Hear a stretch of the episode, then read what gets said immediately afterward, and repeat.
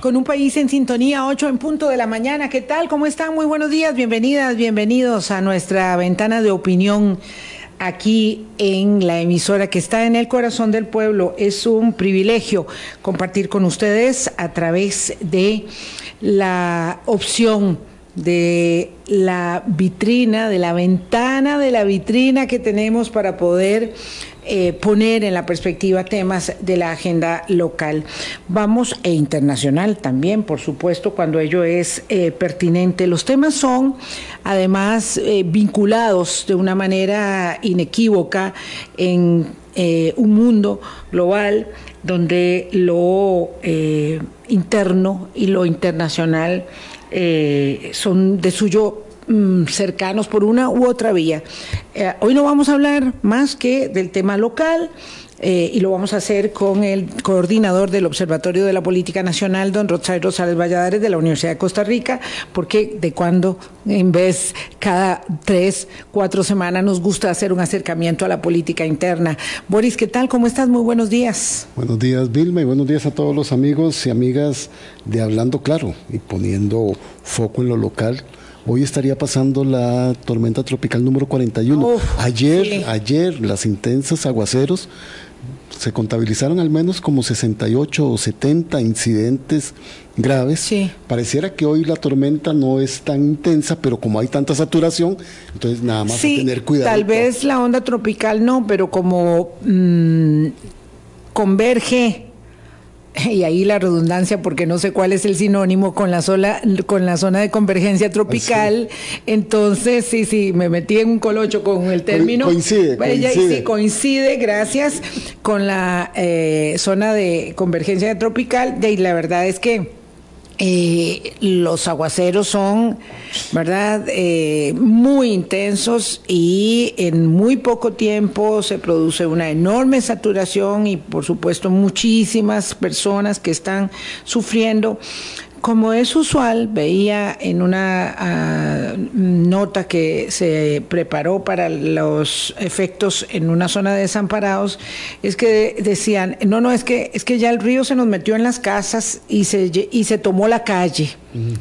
Y eso me duele siempre mucho, porque esto de que el río se tomó la calle, ¿verdad? Este, primero le tomamos al cauce mayor del río una parte de su eh, territorio, de sus fronteras, de sus orillas ampliadas sobre todo, y los cauces mayores, como no se suelen manifestar más que en temporadas específicas o en circunstancias determinadas hacen que eh, vayamos nosotros eh, construyendo cada vez más cerca de eh, el cauce menor, ¿verdad? del cauce habitual y entonces luego tenemos estas situaciones tan dolorosas. Sí, estamos mal con esto y evidentemente eh, luego las afectaciones son dramáticas. Los bienes materiales cuesta mucho, hacerlos a lo largo de la vida, del tiempo, ahí en cada electrodoméstico, en cada mueble, en cada cosa que se tiene, eh, pues un gran esfuerzo se vuelca ahí el empeño del trabajo, de la mancomunación de los esfuerzos de la familia. Entonces muy doloroso, ¿verdad? Ver que todo te, tenés todo inundado y limpiando lo que ya casi no se puede recuperar. Irma, yo siempre te he escuchado con atención esa eh, contundencia tuya respecto de que hemos tocado eh, territorios de los cauces de los ríos. Pero cuando, la, cuando las inundaciones son también en los centros de ciudades alejadas de ríos, el sistema de alcantarillado completamente colapsado, como lo que se vio ayer en Santa Bárbara de Herédica. Ya, también es que ya es, una, es, es, un problema que va mucho más allá de los linderos ambientales que hemos tocado. Claro. Entonces hay una sobresaturación, eh, hay ah, mucho espacio gris que no permite que fluyan las aguas es, es, un problema mayor. Sí, sí, sí, hay una, hay una, ahí sí, una gran convergencia de factores, ¿verdad? Claro que no todo obedece a las circunstancias de la eh, planificación urbana, del cumplimiento de los planes reguladores que sí tienen un peso enorme, ¿verdad? Eh, lo cierto es que pues ese tema no lo conocemos, no lo dominamos, ni tampoco nuestro invitado. Este, vemos las, las consecuencias, sí todos, el que más y el que menos, de lo que ocurre eh, con, los, con, los, con las inundaciones, ¿verdad? con estos aguaceros. Lo cierto es que hay que tener mm, todos los sistemas de, de, de alerta y mitigación, porque muchas veces ya no es posible, ya no fue posible actuar eh, de manera anticipada. Don Rosay Rosales, qué gusto volver a saludarlo. Muy buenos días, coordinador del Observatorio de la Política Nacional y este, pues amigo de esta casa eh, de Colombia y de Hablando Claro desde hace ya 16 años y muchos más nosotros este, en, en, en las líderes de de la academia y del aprendizaje permanente. Buenos días. Buenos días, Boris, Vilma. Es un gusto estar de nuevo por acá. Tenía días de no darme la vueltita. Sí. Así es que para el observatorio siempre es un gusto conversar con ustedes y formar parte de esa misión que tenemos como un proyecto de acción social y es tratar de generar ciudadanía crítica a partir de nuestras investigaciones y de nuestras reflexiones, y para eso estamos por acá. Claro, y de la observación permanente de la política nacional. Correcto. Que a veces se inunda, que a veces se calienta, no importa. Como, como la el mes que estemos. Como la es, parte, es parte de nuestro trabajo. Me decía una, una amiga cercana que probablemente los politólogos y politólogas, pero principalmente, o en el caso nuestro, con un seguimiento diario y permanente al, al quehacer del sistema político, este, que si no sentíamos que estábamos llenos de toxicidad de algún modo permanentemente, ¿verdad? Al observar noticias que a lo mejor no son tampoco de mucho agrado, este, pero bueno, es parte de nuestra labor, ¿verdad? como politólogo y como sociólogo, y pues sí, hay, hay a veces... Estados de ansiedad alterados. Correcto, correcto, sí, y bueno, este, en algún momento también se decía ¿Se acuerdan ustedes en nuestras épocas que los maestros tenían tres meses de vacaciones?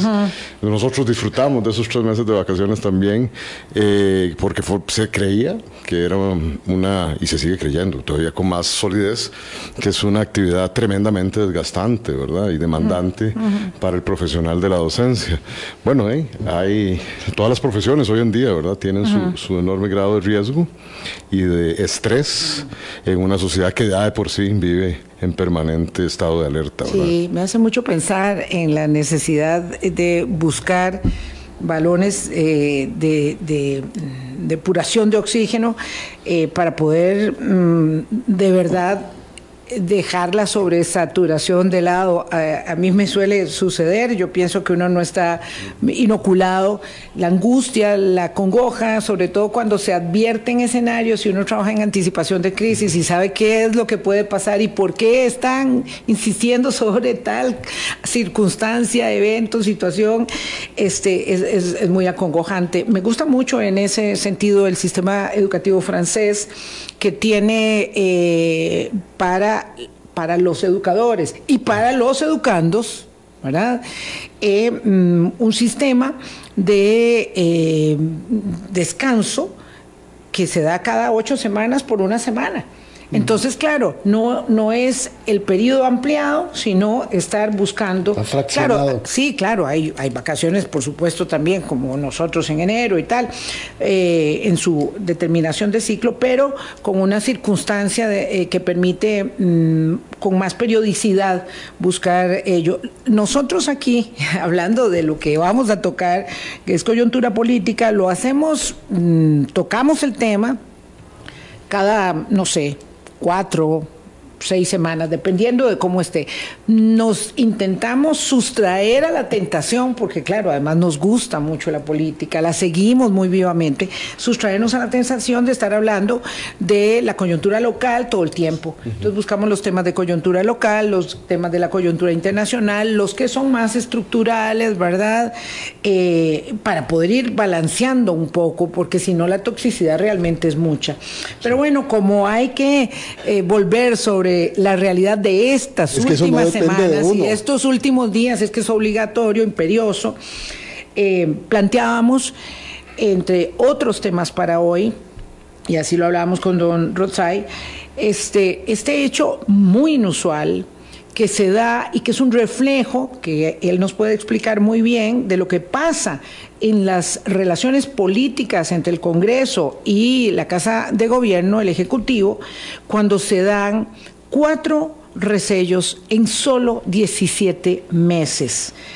Eh, ¿Por qué esto es relevante? Porque, bueno, porque entre 1983 y el año 2015, en nueve gobiernos hubo cuatro resellos y ahora llevamos cuatro en esta gestión de gobierno.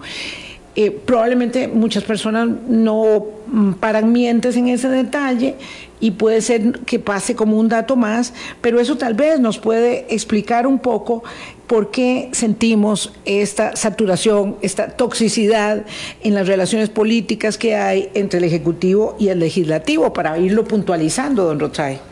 Sí, bueno, hay que entender que eh, estamos comparando periodos del sistema político y del sistema de partidos políticos y en realidad épocas distintas, ¿verdad? De la vida política nacional. Muy eh, distintas. muy distintas en, y en muchos sentidos. Por eso quiero concentrarme primero en el sistema de partidos.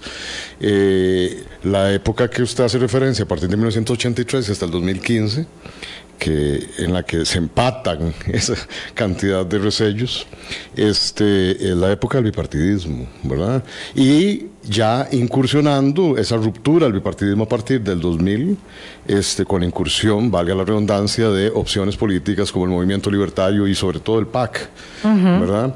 Eh, que, que no obstante eso, parecían tener bastante coincidencia, o por lo menos una mínima coordinación con, eh, digo, mínima coordinación más que coincidencia, con el Poder Ejecutivo.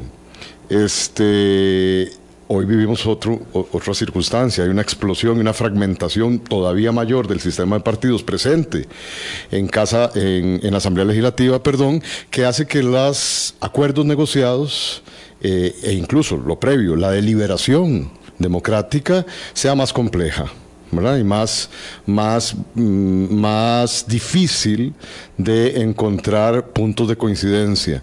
Curiosamente, y aquí es donde, donde quizás nos podría llamar más la atención, a pesar de una conformación de asamblea legislativa que, lo hemos dicho en el observatorio, en su agenda económica, y en la mayoría de las fracciones ahí presentes es coincidente con la ruta ¿verdad? económica o el, la orientación general de eh, que, este gobierno ha propuesto sea cumplida al finalizar los, cuatro años de su mandato constitucional.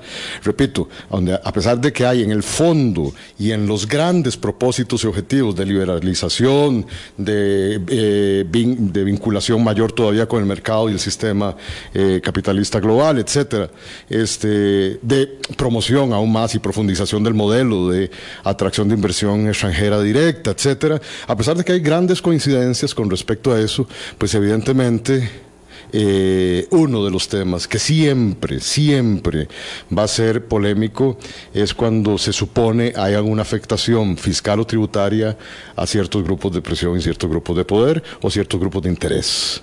Este, y eso se evidenció ahora. La discusión de fondo, si ustedes se dan cuenta, más allá de los eh, de las formas, que también es otro tema que en la tramitación de este último proyecto de ley que genera la reacción de la Asamblea Legislativa de un resello a un veto presidencial. Claro, para contextualizar. A un veto presidencial que lo que objetaba, o sea, más bien lo que razonaba y argumentaba el señor presidente es que beneficiaba a esos grupos que él ha llamado la aristocracia tradicional costarricense, o los ganadores del modelo podríamos llamar otros. Este, y bueno, y al vetarlo, pues evidentemente devolvía ¿verdad? a la Asamblea Legislativa la responsabilidad de, interesante, asumir las consecuencias, pero no, eh, a ver, no inmediatas en términos de eh, la afectación a la, hacienda pública, sino de la legitimidad social frente a esa decisión. Y eso es lo que resulta interesante, porque entonces eh, se enfrasca o se centra la discusión entre por qué las personas diputadas y o el Ejecutivo toman decisiones pensando en qué grupos pueden ser beneficiados con esas decisiones. A pesar de que esos grupos... Mm, que perdón, no los partidos políticos, perdón, Boris. Como antes uno veía, durante esa época del 83 hasta el 2015, veíamos básicamente lo que podía suceder en la afectación de los intereses de los partidos políticos. Yo creo que hay una ganancia democrática en todo esto, a pesar de lo tóxico que pueda pues, eh, eh, presentarse el ambiente. Y es que ya estamos empezando a ver la política de manera más frecuente donde realmente está y donde hemos insistido en el observatorio que la veamos. Y es en la actividad también de todos esos poderes fácticos que están detrás de la institucionalidad que dicen ser representados por los partidos políticos. ¿verdad? Y creo que eso también es un cambio que explica por qué ha habido tanta conflictividad en el relacionamiento y en el logro de acuerdos entre el Ejecutivo, el Legislativo y había que incluir también al Poder Judicial. Recordémonos que esta no es la primera confrontación directa entre el Ejecutivo y el Legislativo, este, no es la primera, pero tampoco queda reducida a ellos. El Poder Judicial también ha sido víctima, por, dicho por, por, sus propios representantes, de los ataques y de los embates de un discurso de parte de Casa Presidencial que pareciera este, herir las susceptibilidades e incluso, palabras del presidente de la Asamblea Legislativa, y respetar digamos, la investidura de los otros poderes de la República. Don Rotzai, con esa línea que usted está llevando, yo solo quisiera como para poder entender, en el caso este del resello por la reforma a la ley del impuesto de renta, usted dice claramente ahí hay una discusión fiscal, pero quienes se pretendían este, beneficiar son también esas empresas, esos sectores con el que el gobierno y también grupos de la Asamblea Legislativa coinciden, ¿verdad? Porque son grandes empresas que traen inversiones, bancos, ellos son los que están ahí en ese meollo de la discusión. Bueno, ya que podemos entonces precisar a quiénes se veían o no afectados. Recuerden que en el observatorio, desde las antes de las elecciones del 2022, del año pasado, antes de la primera ronda, en medio de la campaña electoral, podríamos hablar desde el año 2020, este, ya hablando de alertas tempranas, asomaba lo que nosotros llamamos las disputas de élites, ¿se acuerdan? Sí. Y que de algún modo este, ha costado que vayamos precisando en, qué, quiénes son, ¿Quiénes son esas élites. Una de los mayores, eh, digámoslo así, uno de, las, de los grupos eh, más eh, incómodos con el modelo de desarrollo, repito, de promoción de exportaciones y atracción de inversión directa, que es lo que ha prevalecido en este país en los últimos 25 años, ha sido el sector bancario asociado al capital transnacional. A ver si me explico. Aquellos bancos cuyas actividades dependen cada vez más de eh, sus vínculos con el mercado financiero transnacional. Eh, que ven que este modelo, hasta este momento desarrollado, eh, ha beneficiado abrumadoramente y de, eh, manera mayoritaria a, por ejemplo, ciertos sectores específicos de la economía y no a toda la economía en su conjunto. Hablemos específicamente de, por ejemplo, las zonas francas. ¿verdad? Donde se ha visto un crecimiento exponencial de sus ganancias, ¿verdad? Que ha sido llamado el motor el modelo exitoso, sí, la parte exitosa del modelo. La parte exitosa del modelo, los ganadores o los más ganadores del modelo, pero que algunas élites vinculadas a esos negocios este, consideran que ya no solamente es suficiente con lo que ellos han ganado, sino que también es hora de empezar a abrir oportunidades a otras actividades y a otros sectores. Y en ese reacomodo es donde han surgido estas opciones políticas, pues todo esto se lleva finalmente al plano del sistema político, ¿verdad? Es donde se dirimen estos asuntos públicos. Las políticas se supone que están hechas para afectarnos a todos, ¿verdad? De algún modo, para beneficiarnos afectarnos. Y es entonces en el campo partidario, en el sistema de partidos, expresado en la Asamblea Legislativa o en el Poder Ejecutivo donde se manifiesta esta conflictividad. ¿Verdad? Perdón, el presidente lo que dice es que básicamente con este proyecto de ley así pasado por la Asamblea y así resellado por la Asamblea Legislativa, quienes son los grandes beneficiados son las corporaciones bancarias. Vamos a ver, eh, permíteme, don Rosario Rosales, porque don Alex me está haciendo un jalón de orejas muy pertinente. Es que él dice que es un resello y cómo funciona. Y claro, ese es, voy, vamos a retomar eh, después de la pausa con esa eh, explicación para entender un poco el planteamiento de origen. Es por qué la administración Chávez Robles tiene cuatro resellos en 17 meses, cuando en los últimos nueve gobiernos se produjeron cuatro resellos. Es decir, en 20 y resto de años. Ya venimos. Colombia. Un país en sintonía 822. Vamos a ver. Un resello es una herramienta constitucional. Entonces, don Rosay, ¿para qué sirve ese resello? ¿Para qué los diputados tienen esa capacidad, esa herramienta? ¿Frente a qué?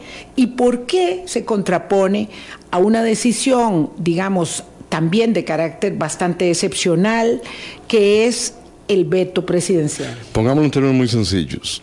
Eh, el veto es el último recurso, instrumento en efecto constitucional y democrático que tiene la Asamblea Legislativa para refrendar una ley anteriormente aprobada por ellos, pero que fue objetada parcial o totalmente por el presidente a través de otro recurso que se llama el veto.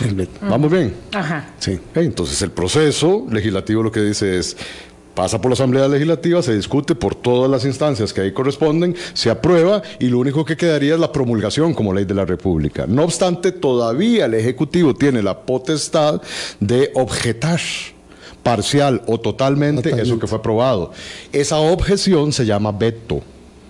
Y puede ser parcial, repito, o puede ser total. Aspectos puntuales de la ley o a la totalidad de lo que ahí fue aprobado. Entonces tenemos la aprobación asamblea, veto, lo que corresponde en última instancia a la asamblea legislativa es o dar por recibo el veto y atender esas objeciones y modificarlo en virtud de eso, ¿verdad? Otra vez pasando por los procedimientos legislativos que sean necesarios o resellar. Que es decir, no, ahí estamos completamente en desacuerdo, aunque sea un veto parcial, estamos en desacuerdo con lo que el Ejecutivo, en este caso el presidente específicamente, está objetando y refrendamos, ratificamos, confirmamos nuestra decisión desde que salió esa ley aquí. Por lo tanto, no negamos a aceptar. pública a pesar de que el Ejecutivo esté en contra. Correcto. Y entonces se resella, es el último recurso. Es el último recurso. Eh, ese es el procedimiento, pero el tema es, el procedimiento este, de ahí está y siempre pudo haber sido ejecutado desde el 83 hasta la fecha. ¿Por qué? La pregunta entonces, ya entendiendo en qué se trata esa dinámica de vetos y de resellos, ¿por qué este presidente ha tenido cuatro resellos eh, eh, a sus vetos, valga la, ¿verdad? la aclaración o la reiteración? La misma cantidad que se obtuvo en un periodo de casi 30 años. Y el origen está en lo que empezamos a discutir en el bloque anterior, en una dificultad ya de por sí del sistema de partidos políticos para ponerse de acuerdo sobre temas que como la materia fiscal es todavía más complicada porque implica darle plata o dejar que la gente ponga plata en ciertas actividades, ¿verdad? O beneficiar a algunos para O beneficiar a algunos, exactamente. Entonces, ya de por sí, sistema de partidos complejo, materia complicada, porque se trata de la repartición de platas o, de o de quitar platas para dárselas a otros. Y en tercer lugar, que era lo que íbamos a decir antes de la pausa, porque también es evidente una deterioro, una erosión en la capacidad de negociación y de diálogo entre los distintos poderes, que es a su vez reflejo de la polarización social que estamos viviendo como proceso desde hace al menos 15 años. Sí, eso me encanta, mm. eh, bueno, no me gusta que esté pasando, pero me, gusta que lo refiera. Porque clarifica. Doctor Rosales, porque... Eh, lo hemos dicho muchas veces con eh, sus conversaciones acá la Asamblea Legislativa, el reflejo del sistema político, es ello, es el reflejo de lo que somos como sociedad. Si somos incapaces de ponernos de acuerdo, si somos incapaces de aceptar como válidos los puntos de vista de las otras personas y negociar y llegar a consensos que no son unanimidades, que son consensos, en democracia, entonces, este, pues estamos, estamos eh, en una situación compleja, pero lo que se ve en el Congreso es ese reflejo de, lo que hacemos o dejamos de hacer. Ahora, ese es el tercer elemento, una incapacidad digamos, de lograr con mayor facilidad acuerdos que además estén precedidos por procesos de diálogo en donde podamos limar las asperezas sobre lo que queremos o no. ¿Me explico? Entonces, también el reflejo cuarto elemento ya de una observación que hemos perdido en la política y es sobre quienes materializamos. Eso que llamamos la política, que finalmente somos personas, seres humanos con características y particularidades personales, valga la redundancia, que pueden hacer o más fácil o más sencilla la negociación. Y ese elemento, ese cuarto elemento es absolutamente individual. Tiene que ver con la capacidad, con la facilidad o con la formación e incluso con la voluntad y el carácter que puedan tener ciertos liderazgos para querer, en lugar de confrontar, en lugar de descalificar, negociar. Es que ahí hay Perdón, no, pero negociación política, que no, que no es la negociación comercial, ¿verdad? Por regateo, ¿se acuerdan? ¿verdad? lo hemos hablado. No, es por intereses. Claro. ¿Verdad? que se negocia. Rotsay, pero usted está apuntando algo muy importante en el punto número 3, a la incapacidad de negociación. Entonces, estamos viendo que hemos tenido una, una ausencia del diálogo porque ahí una negociación no se hace sin diálogo, no es que yo quiero que algo sea así y lo impongo. sí, así es. Eso es lo que está prevaleciendo. Pues sí, pero perdón, eh, pero solo estamos hablando de lo institucional. Ve que el presidente, y quizás eso es un quiebre en la historia política del país, y hay que reconocerlo, a mí, a mi juicio me parece que dentro de lo complicado que es ahora el panorama político, es una de las cosas positivas. Lo cierto es que la negociación tradicional se daba, repito, al margen o pongámoslo en, plata, plata blanca. A partir y única y exclusivamente del sistema de partidos. O sea, los partidos políticos representados en la Asamblea Legislativa. Ahí era donde se daban las negociaciones para que todo este proceso de generación de política pública a través de leyes eh, se dinamizara o no. Pero lo cierto es que el presidente de la República, don Rodrigo Chávez, ha llamado la atención y es parte de su discurso recurrente en apoyarse en algo más allá de los partidos políticos. Su discurso del principio, dadas las características de su liderazgo, que en, en otras oportunidades hemos hablado, pero lo cierto es que su legitimidad se apoya en aquello que a veces nos resulta difícil de identificar, que es el pueblo. ¿Me explico? ¿Verdad? Que sabemos que es una categoría bastante difusa. El pueblo podemos ser todo o no puede ser nadie. ¿Verdad? En cambio, los partidos políticos están ahí, son una institución, se ven orgánicamente y responden a responsabilidades. Usted lo señala y unívocamente sabemos quién es Liberación Nacional, a pesar de las enormes divisiones internas. el Frente Amplio, etcétera, etcétera. Todo el mundo sabe eso. ¿verdad? Pero cuando el presidente dice, esto beneficia, no habla de partidos políticos sino que habla de personas que desde la Asamblea Legislativa o de sus puestos de poder pretenden beneficiar a otros grupos o personas específicas que las llamamos élites, la llaman, él la llama oligarquías o aristocracias tradicionales, eh, los privilegiados, ticos con corona, etcétera. Claro, entonces empezamos a desenfocar nuestra visión sobre la política como la, de la manera tradicional en que lo hacemos y empezamos a poner el foco de atención en algo que nos involucra directamente a todos, o creemos que nos involucra a todos, porque podemos, yo puedo decir, no pertenezco a ningún partido político, el 80% de la población dice no simpatizar con ningún partido político, ¿se acuerdan de eso? Sí. Entonces, el presidente no le está hablando al 20% que sí simpatiza y que está vinculada de algún modo a esos partidos políticos o a otros, ¿verdad?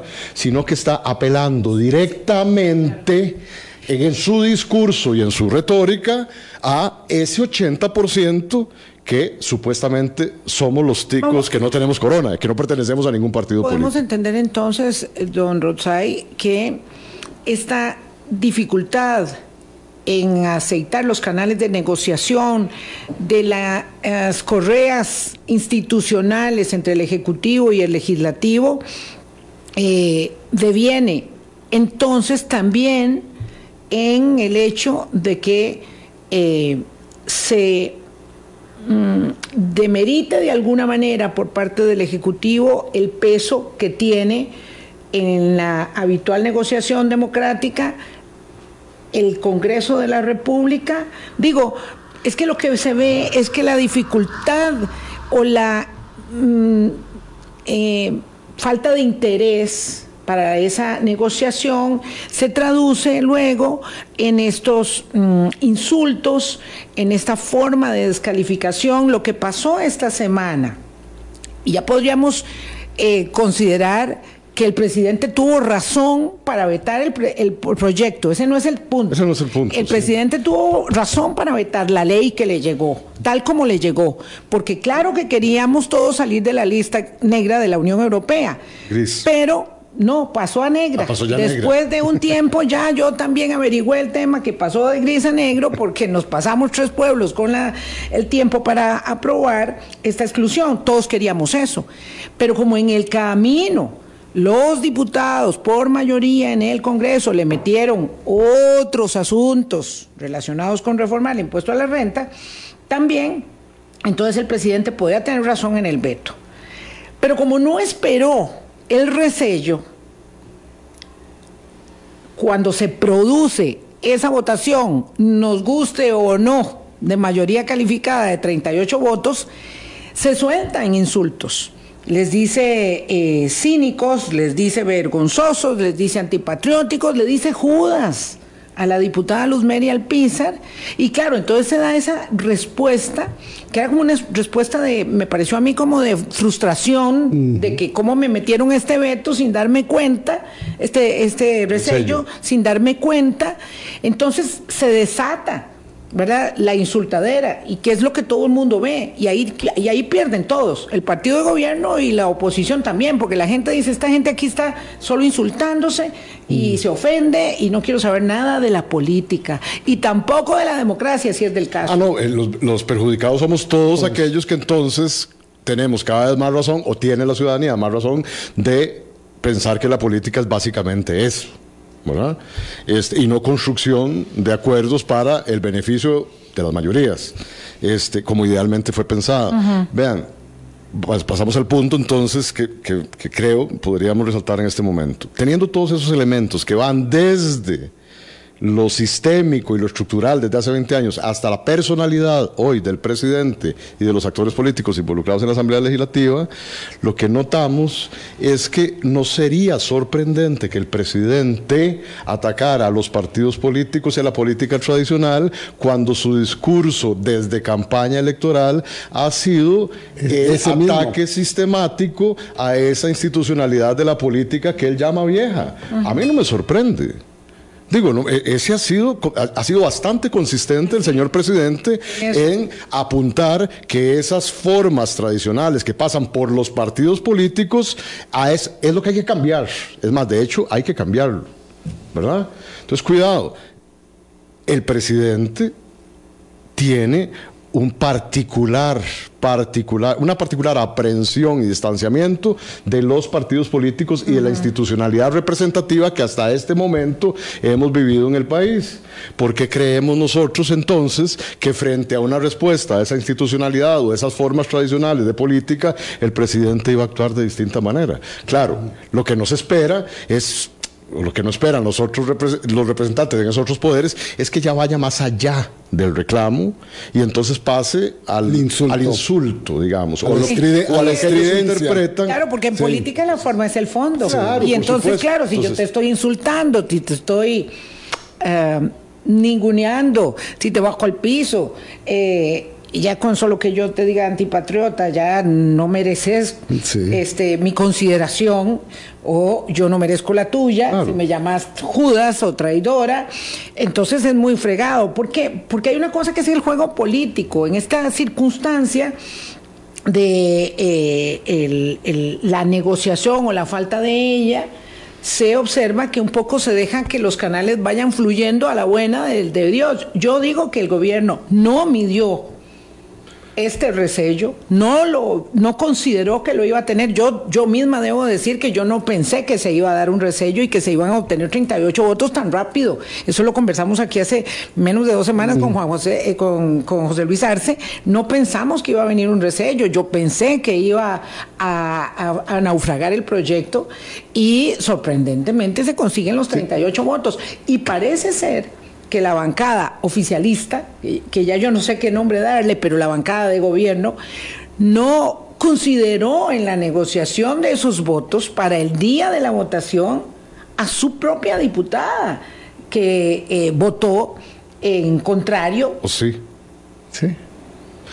Digo, es que aquí está, cuando es, le es gritan, historia oficial. Cuando le gritan traidora, traidora. Sí. En el momento post inmediato a la votación pareciera ser que yo di por sentado tu voto, pero no te lo pregunté. El Pero presidente Vilma, llegó, pero Vilma, perdón, el pero- presidente llegó hasta donde constitucional y legalmente podía llegar. Podía llegar.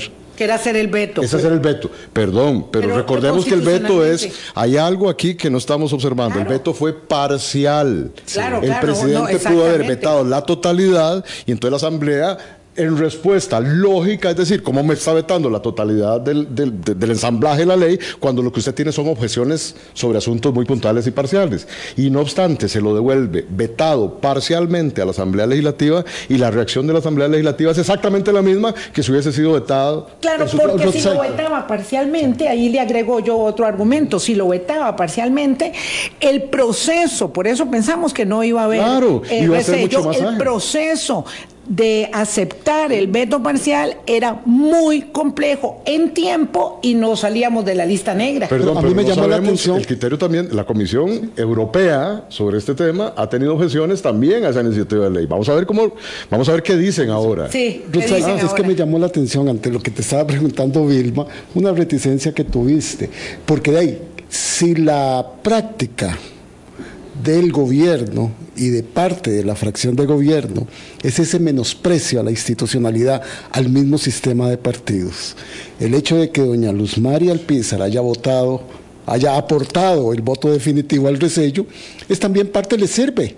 En Claro ese sentido, por le eso- sirve mucho. Por e- esas Porque entonces no importa, no importa la discusión, el debate, el fondo, sino solo la pirotecnia, la estridencia, Pues para sí. seguir deslegitimando. o, o eh, mantenerse más bien de manera coherente y constante con su objeción a lo que hoy son los partidos políticos en el país y lo que le han hecho los partidos políticos al país, como él mismo menciona, ¿verdad? O sea, por eso no nos debería sorprender, porque constantemente el presidente ha dicho que tenemos un sistema representativo que no representa a nadie a través del sistema de partidos políticos. Por eso tampoco le importa hoy tener o no tener un partido político. Sí.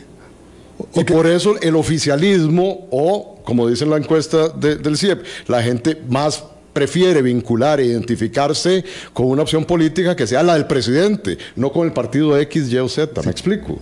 Porque hoy hemos pasado... Aunque no sepa cuál es el partido del Hemos presidente. llegado al, al momento en que aún a sabiendas de que la teoría nos dice que la democracia no funciona sin partidos políticos, no solo la teoría, sino la evidencia empírica también, porque no hay un lugar en el mundo donde una democracia funcione sin partidos políticos, no hay, no existe. No hay. ¿Ok? Hasta el No hay. momento. A pesar de eso, a pesar de eso, en Costa Rica el discurso mayoritario, y por eso es presidente el señor Rodrigo Chávez, es que los partidos políticos no representan a nadie.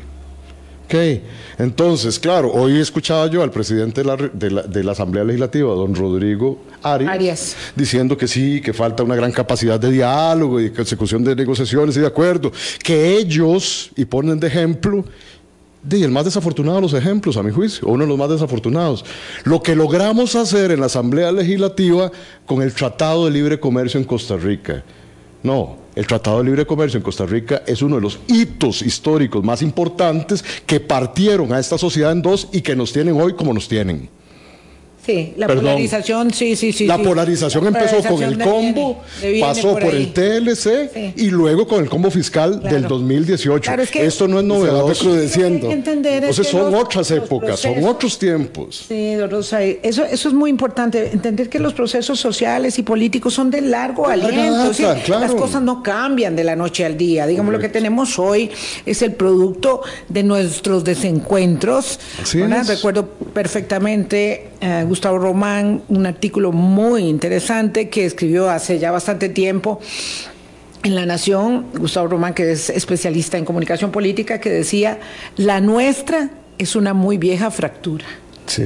Claro, es una vieja fractura. No es que todo pasó en este momento. Pues, este... Esa es otra realidad. Entonces no podemos pensar y no podemos hacer, diríamos en ciencia política, comparación, nuestro método es el método comparado, ¿verdad? No podemos comparar esta situación de hoy con la Costa Rica y la realidad del el TLC, ni la del combo, ni la de 1983. Hemos cambiado como sociedad, hemos cambiado como sistema político y también hemos cambiado como personas frente a la política. 8.41, hacemos una pausa. Me gusta, me gusta el tono de la pasión para argumentar. Ya venimos. Colombia. 8.44 minutos de la mañana. Vamos a ver, el presidente ha recibido en 17 meses cuatro resellos. Eh, han estado a la orden del día las interpelaciones de titulares, ¿verdad? Esta semana estuvo doña Ana Catarina Müller y ahora ya se anuncia que va a, llamar a comparecer, no se ha aprobado la moción, al ministro de Seguridad Pública, porque... Eh, tal vez hay que señalarlo, no hemos hablado del tema, está encima. El Universal de México dio a conocer algo sobre lo que le consultamos la semana pasada a don Mario Zamora y el lunes a don Randall Zúñiga del OIJ en este espacio. Es que existía este rumor ¿verdad? Eh, eh, un, rumor muy, muy fuerte de posibles negociaciones que se hubiesen dado eh, entre estamentos, autoridades gubernamentales y representantes de organizaciones criminales, un poco para bajar, intentar bajar este, el tema de los homicidios. Le preguntamos sobre ello hoy, hace ocho días, a don Mario Zamora, ministro de Seguridad, y el lunes al director del OIJ, ambos tajantemente negaron que eso estuviese sucediendo en el país. Pero bueno, lo publicó el Universal y aquello ardió Troya. Por supuesto, el gobierno de la República ayer salió a negarlo también. Pero en la Asamblea Legislativa hay ya repercusiones por ese hecho. No hay ningún hecho social, político que se escape a las repercusiones en la sede del Congreso. Cuatro resellos, eh, una gran cantidad de interpelaciones, una circunstancia de deterioro, una ausencia muy marcada de eh, la figura del ministro, la ministra de la, presidencia, para la negociación.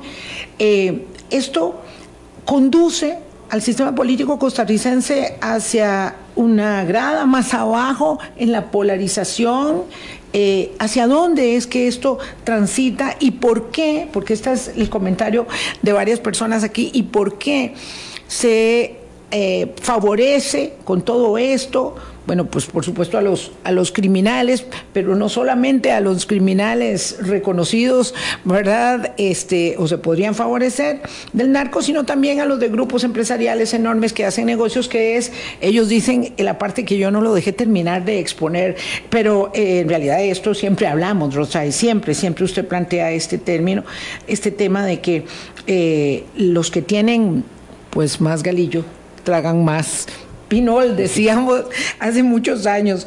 Así es, así es. Pero bueno, eso, a ver, eh, Vilma y Boris, eh, y, bueno, tenemos que escuchar eso, a veces no es música para nuestros oídos, mm. pero lo cierto es que finalmente, para que una política pública tenga esa aspiración de beneficiar a las mayorías, este, como idealmente uno esperaría que suceda, tiene que estar precedida, repito, por una gran capacidad de diálogo que en este país no es que no hemos ensayado, es que han sido reiteradamente infructuosos por intereses de esos que tienen más galillo, perdónenme la expresión, utilizando las palabras de Vilma. Aquí ha habido procesos para tratar otra vez, entender la coyuntura en medio de la estructura y los procesos históricos de más largo plazo, desde el año 2000 ha habido diversos periodos y momentos en que distintas instancias han llamado a los distintos actores socioeconómicos y políticos del país a dialogar y generar propuestas que estén consensuadas. Acordémonos del proceso de concertación a finales del siglo pasado y principios de este. Durante la primera década del 2000, Flaxo y PNUD llamaron en dos ocasiones distintas a procesos dialógicos. Más recientemente, antes de la salida del gobierno de Guillermo Solís, hubo un consejo de partidos políticos que sacaron a través de la, de la coordinación del Estado de la Nación una serie de acuerdos que el presidente entrante debería considerar.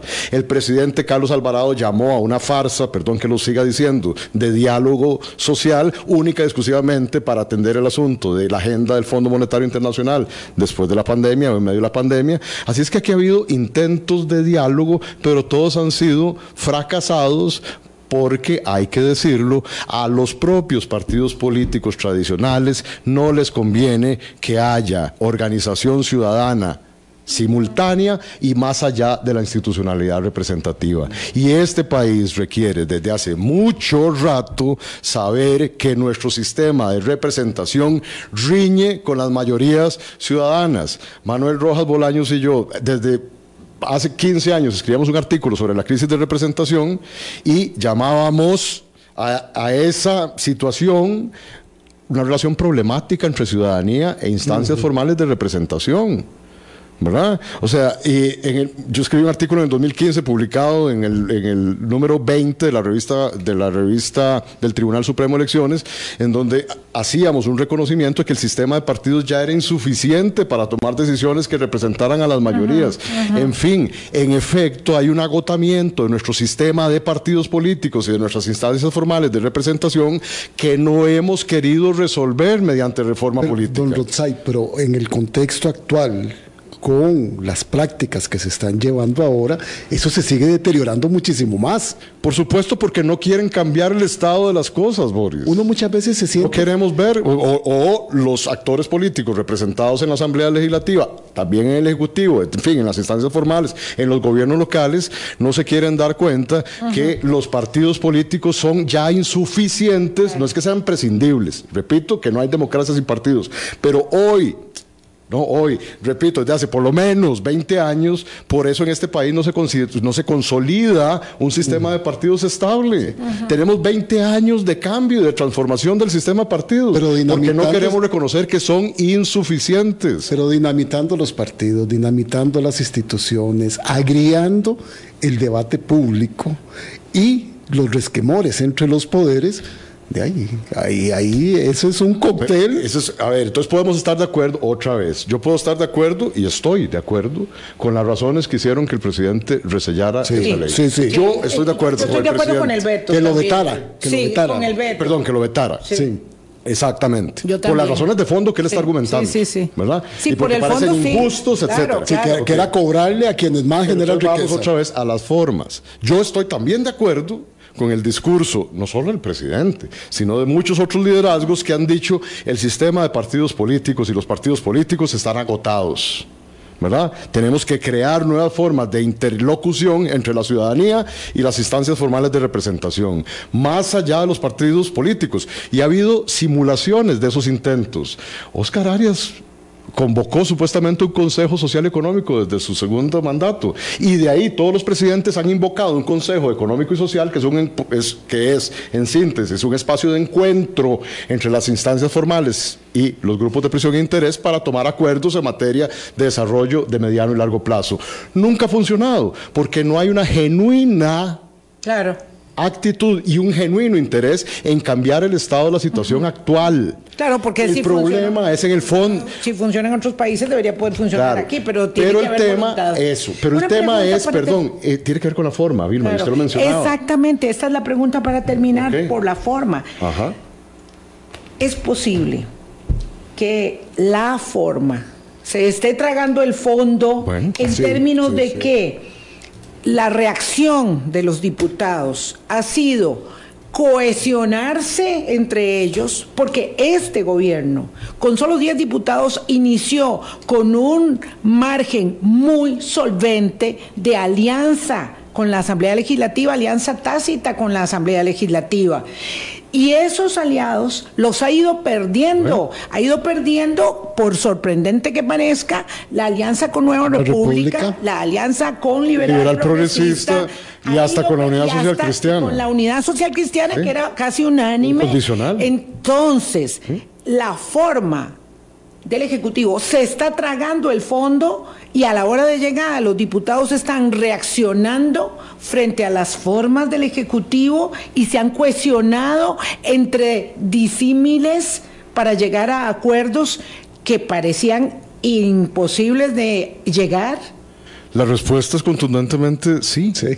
pero no es de ahora, el Vilma. presidente ha Lo logrado dijimos- cohesionar a la oposición contra, en contra de él. Yo estuve aquí recientemente acabados los primeros 100 Ya. días de gobierno, ¿se acuerdan de eso? Sí, sí, sí, Y yo celebraba por la agenda económica claro. que tenía este gobierno y que sigue teniendo. Sí. Yo celebraba que el gobierno, por sus formas, que ahora sigue profundizando, por sus formas, no por, las, no por el fondo, repito, haya desperdiciado la oportunidad de contar con 51 votos de los 57 que tenía la Asamblea Legislativa, solo no iba a contar por los del Frente Amplio, para pasar lo que él hubiese querido iniciando Sí, el periodo, exacta, iniciando su exacta, mandato constitucional Sí. con el periodo de sesiones extraordinarias y lo desperdició. Él ha construido, la, sigue desperdiciando. él, él ha construido la realidad entonces, está chocando. perdón, entonces eh, claramente lo que ha hecho es aglutinar a los disímiles en su contra. Sí. Claro. ¿Verdad? Sí, sí, Entonces, sí. pero mi pregunta con la que podríamos abrir otros, otro programa es, ¿no será esto también parte de su estrategia política? Sí. Sí. Estamos Claro, viviendo claro, épocas en las que la democracia, lo formal, es irrelevante. Ya no importa, ya no importa. Exactamente. Es lo que no se está discutiendo. Hoy terminamos con la aprobación en segundo debate, plausible que sea hoy, del proyecto de, De de Marchamo. Marchamo. ¿Qué pasó con el Marchamo? Estaban unos a favor, otros en contra. El gobierno dijo no categóricamente, se unieron los que estaban en contra, hasta Nueva República se unió eh, este, para la reducción de Marchamo y el gobierno terminó cediendo y ahora se hace parte de la reducción de Marchamo. Por eso es el único eh, proyecto, creo, unánime. Bueno, los de los eurobonos también tuvieron muchos votos, pero lo cierto es que eso refleja que hay una agenda política y cuando es necesario plegará Claro. eh, sus intereses a esos de la oposición, Claro, pero cuando no, puede no. la oposición se suelta y le reacciona. Por supuesto. Así Entonces es. hay que tener cuidado con esas formas permanentemente. Perdón, con la con un agravante, los principales problemas del país siguen sin Siguen, sin resolver. resol- no, siguen agravándose. Ah, pero Irma, o sea, Nos vamos, para ir cerrando, sí, para No, ir cerrando. que- Claro, para ir cerrando. vea, Don Rosay ya dejó sembrada la semilla para la próxima invitación. Así es. Siempre lo hace. Sí, es un gusto, es un gusto compartir con el profesor Rosay Rosales, director coordinador del Observatorio de la Política Nacional. Y esto no es, esto no es lo que queremos, son los hechos de la política. Hasta luego, pásenla bien, hasta mañana. Que la pasen bien. Buenos días.